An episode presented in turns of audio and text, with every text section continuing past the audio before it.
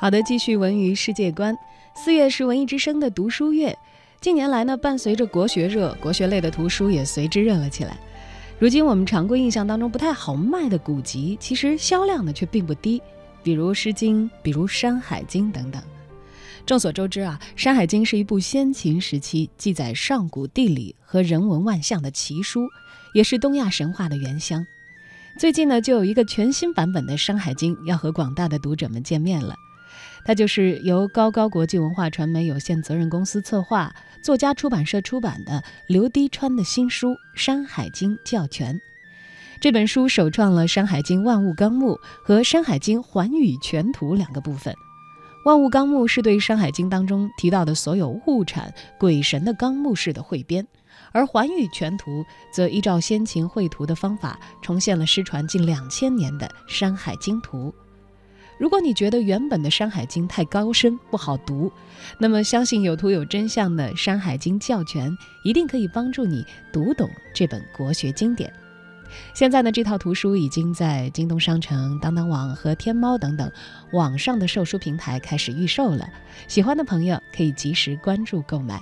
而说到它的作者刘滴川，也是我们文艺大家谈的媒体观察员，关于这本新书，他是这么说的。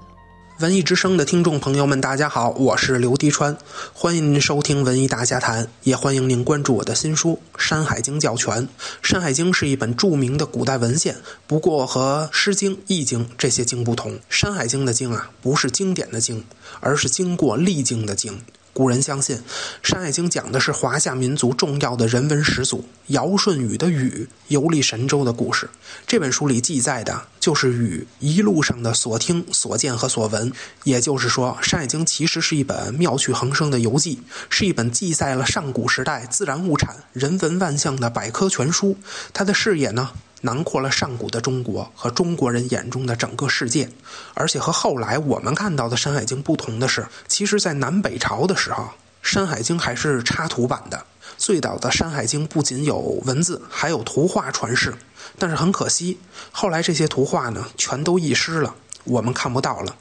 我的这套《山海经》呢，就包括三个部分。《山海经教全》《山海经万物纲目》和《山海经寰宇全图》，在这套书里，我将用科学主义的新视角看待《山海经》中的自然物产，解密游魂灵怪的真实身份，还将以最传统、最中国的经学训诂学方法，以最古老的先秦绘图法，重现失落近两千年的《山海经图》，描绘上古中国眼中的精彩世界。下周我将来到直播间，和大家一起聊聊《山海经》中的传说故事，一起认识高深但并不高傲的国学经典。